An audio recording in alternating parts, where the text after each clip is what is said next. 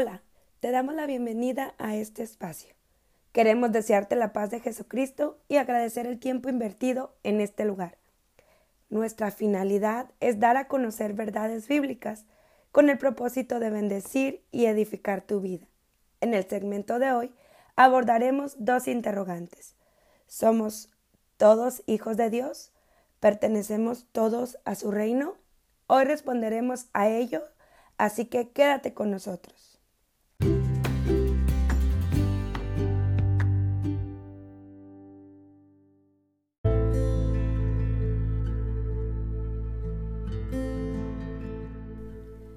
En nuestro segundo episodio hablaremos unas interrogantes que el día de hoy tienen vigencia y son una realidad. ¿Somos todos hijos de Dios? ¿Pertenecemos todos a su reino? Te sugerimos busques una Biblia. Si no puedes ahora, lo hagas después para que junto con nosotros compruebes esta respuesta. Como introducción, queremos mencionar que la Biblia establece claramente que toda la gente es creación de Dios. Colosenses 1.16.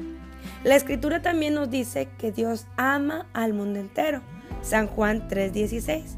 Pero que solo aquellos que han nacido de nuevo son hijos de Dios. Y para ello lo puedes encontrar en múltiples referencias como lo son Juan 1.12, Juan 11.52, Romanos 8.16 y 1 de Juan 3 del 1 al 10. ¿Quiénes son los hijos de Dios? El nacer de nuevo hace que alguien se convierta en hijo de Dios y pueda tener la entrada a su reino. Para poder responder estas preguntas usaremos como referencia las palabras de Jesús a Nicodemo, diciendo, De cierto, de cierto te digo que el que no naciere de nuevo no puede ver el reino de Dios. San Juan 3:3. ¿Cómo se nace de nuevo?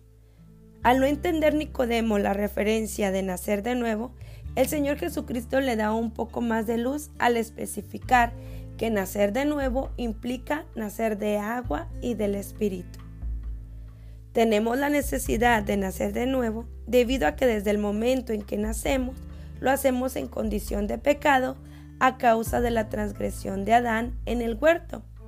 Una referencia la encontraremos en Romanos 5:12 que dice, por tanto, como el pecado entró en el mundo por un hombre y por el pecado la muerte, así la muerte pasó a todos los hombres por cuanto todos pecaron. En este momento de la transgresión de Adán, la humanidad dejó de tener un parentesco y una relación con Dios. Pero te tengo una buena noticia. Dicha transgresión no terminó con el amor de Dios por su creación. Y desde Génesis hasta el Apocalipsis podemos notar el plan redentor de Dios y su muestra de amor. Y te preguntarás, ¿cuál muestra? Pues que Dios muestra su amor para con nosotros en que siendo aún pecadores, Cristo murió por nosotros. Romanos 5.8, dando así a conocer el misterio de la piedad. E indiscutiblemente, o sea que no tiene discusión, grande es el misterio de la piedad. Dios fue manifestado en carne, justificado en el Espíritu, visto de los ángeles, predicado a los gentiles, creído en el mundo, recibido arriba en gloria. Primera de Timoteo 3:16. Dios se manifestó en carne, cumpliendo así las profecías. Dios se manifestó así como lo había prometido. ¡Wow!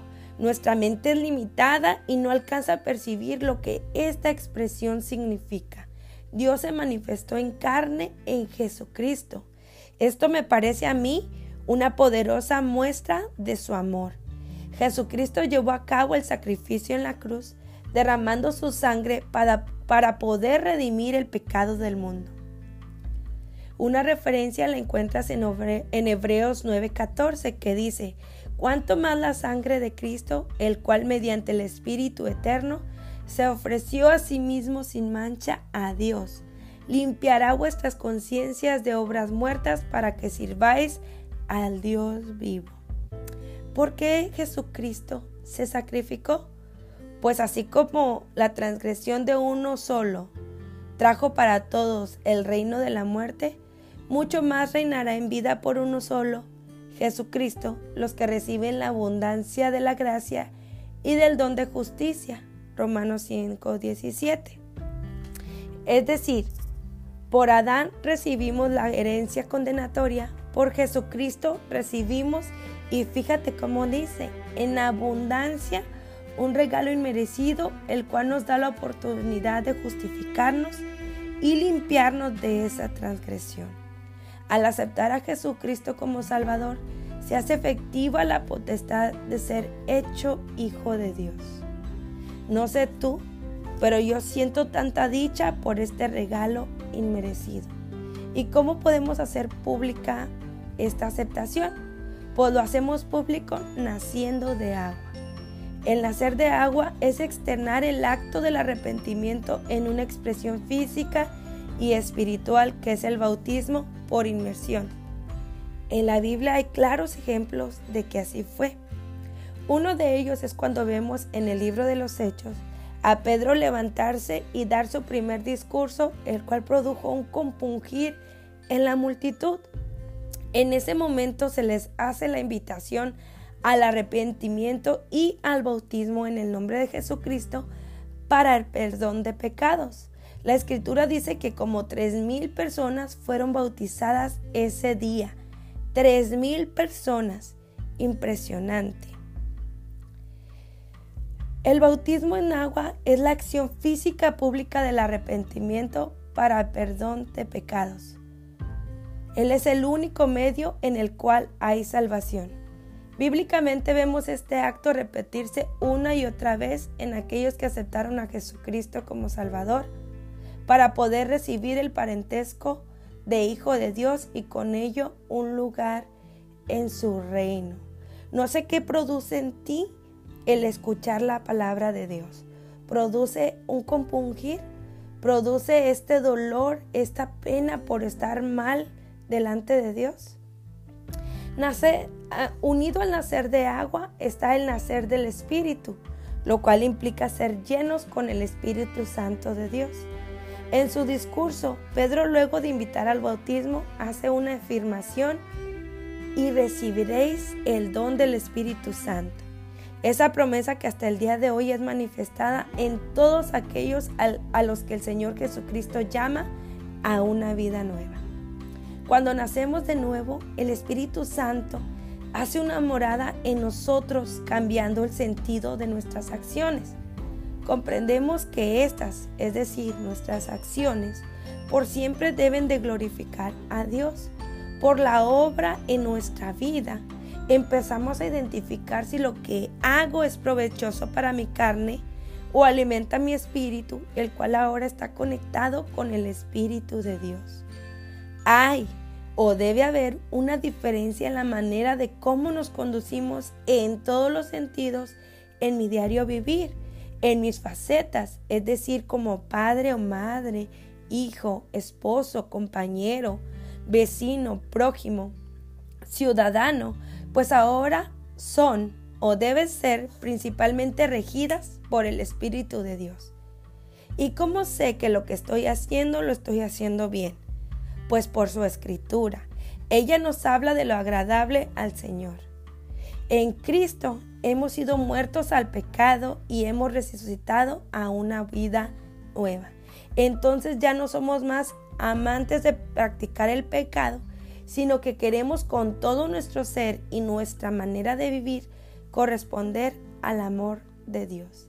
Entonces, cosas maravillosas y espirituales, sobrenaturales, hacen presencia, como es el hablar en nuevas lenguas, el recibimiento de dones y ministerios, los cuales son otorgados conforme a la gracia de Dios para nosotros.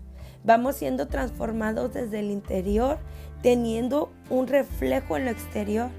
Ahora ya no ignoramos o no podemos ignorar que vuestro cuerpo es el templo del Espíritu Santo, el cual está en vosotros, el cual es de Dios y que no es de nosotros, porque hemos sido comprados por precio. Glorificad pues a Dios en nuestro cuerpo y en vuestro espíritu. Corintios 6, 19 y 20. El Espíritu de Dios, por medio de la Escritura, renueva y transforma nuestro entendimiento al grado de comprender la voluntad de Dios para nuestras vidas, la cual es buena, agradable y perfecta.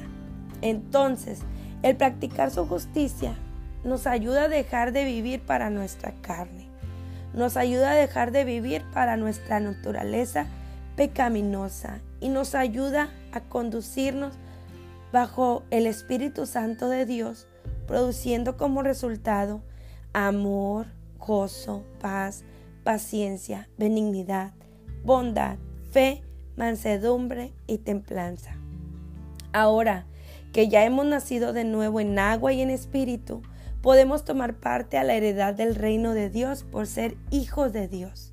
Y como lo dice en Romanos 8 del 14 al 17, somos guiados por el Espíritu de Dios. Estos son hijos de Dios, pues no habéis recibido el espíritu de esclavitud para estar otra vez en temor, sino que habéis recibido el espíritu de adopción por el cual clamamos, Abba Padre. El Espíritu mismo da testimonio a nuestro espíritu de que somos hijos de Dios y si hijos también herederos, herederos de Dios y coherederos con Cristo. Si es que padecemos juntamente con Él, para que juntamente con Él seamos glorificados. Aquellos que son salvos son hijos de Dios por la fe en Cristo Jesús. Eso produce una paz inimaginable produce una paz que te da el acostarte todas las noches con seguridad de que estás bien con el Señor. Y si fuera tu último día, hay tranquilidad. Hay tranquilidad en tu ser porque tu relación con Dios está, eh, está restaurada. Eh, nosotros ahora nos conducimos y somos guiados por el Espíritu de Dios. Entonces vemos que todo lo que pasa en este mundo, ¿verdad? Es incierto, por lo tanto, ya no nos regimos por lo que este mundo llama correcto, ya que como es incierto, a veces a lo bueno le llama pecado y a lo que es pecado le llama bueno. Con todo lo que hemos hablado, vemos clara la realidad y encontramos respuesta a las preguntas que abrieron el tema de hoy. No todos son hijos de Dios, por lo cual no es de todo su reino y no porque Dios limitara la oportunidad de salvación, pues Él no quiere que nadie se pierda, sino más bien porque el hombre desea seguir en su naturaleza apartada de Dios. Esta es una naturaleza de muerte y condenación, rechazando continuamente su muestra de amor y las múltiples llamadas a volverse a Él. Este episodio es una prueba más de su muestra. No sigas ignorando el verdadero camino para ser su Hijo. En la Escritura, los que se pierden nunca son mencionados como hijos de Dios.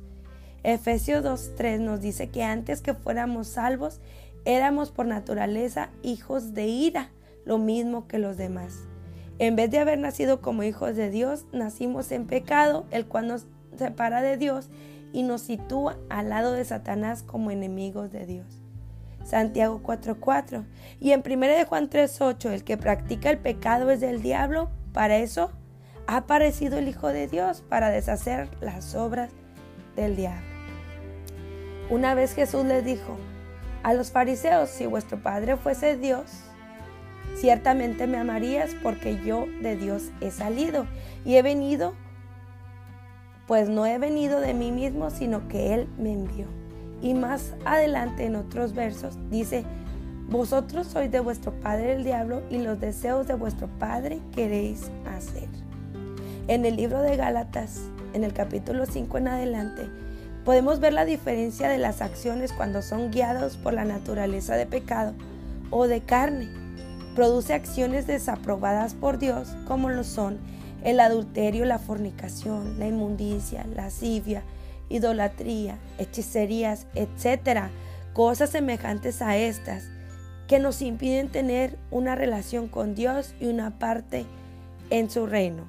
Si te encuentras el día de hoy practicando las, estas acciones que hemos mencionado, debes saber ya de qué lado te encuentras. Dios es santo y Él no convive con el pecado. Si tú hoy que me escuchas ya cuentas con esta afiliación divina, este hermoso privilegio de ser hijo de Dios, Te invito a que nuevamente agradezcas al Señor por su favor y que vivas ese agradecimiento con el 100% de tu ser. Ámalo, síguelo, obedece su escritura y sírvelo. O si tú ya fuiste bautizado en su nombre y servías a Dios, pero te desviaste, le ofendiste, hoy te digo que tienes la oportunidad de arrepentirte, contristar tu corazón y tu espíritu. Humíllate para buscar el perdón del Señor Jesucristo. Él te está llamando y esperando como Padre misericordioso, tanto que hoy te presta aliento de vida. Reconoce su misericordia no dudes más y vuelve. Es urgente que vuelvas al Señor Jesucristo. O de lo contrario, si te encuentras en el otro extremo, nunca has aceptado a Jesucristo, no has sido bautizado en su nombre, pues también hay buenas noticias para ti. Jesucristo por este medio te está llamando. Abre tu corazón, rinde tu voluntad al Señor Jesucristo. Hoy te da la oportunidad de nacer de nuevo y ser hecho su hijo y una heredad en su reino. Y no solo para ti, sino para tu familia. Busca un lugar donde se predique de Jesucristo y se practique el bautismo en su nombre. Aprovecha este día. No debe haber necesidad más grande en tu vida que restablecer tu relación con Dios. Con todo esto esperamos haber contestado estas interrogantes. De manera personal te puedo compartir que yo acepté a Jesucristo como Salvador y fui bautizada en su nombre a los 14 años. Hoy tengo 32 y soy completamente feliz de ser hecha hija de Dios. He visto su fidelidad y su poder manifestarse en mi vida y en la de mi familia y no puedo hacer otra cosa que servirle con agradecimiento. Nos despedimos de ti y nuestro más grande deseo es que el Señor Jesucristo habite en tu corazón. Sigue escuchando este podcast, comparte nuestro contenido, sé partícipe para que el reino de Dios se extienda y este pan de vida llegue a más personas. Puedes enviarnos un mensaje de voz y decirnos qué te pareció este segmento y también puedes mencionarnos de qué tema te gustaría que abordemos. Soy Paloma Viera y recuerda, Jesucristo, Jesucristo es pan y vida.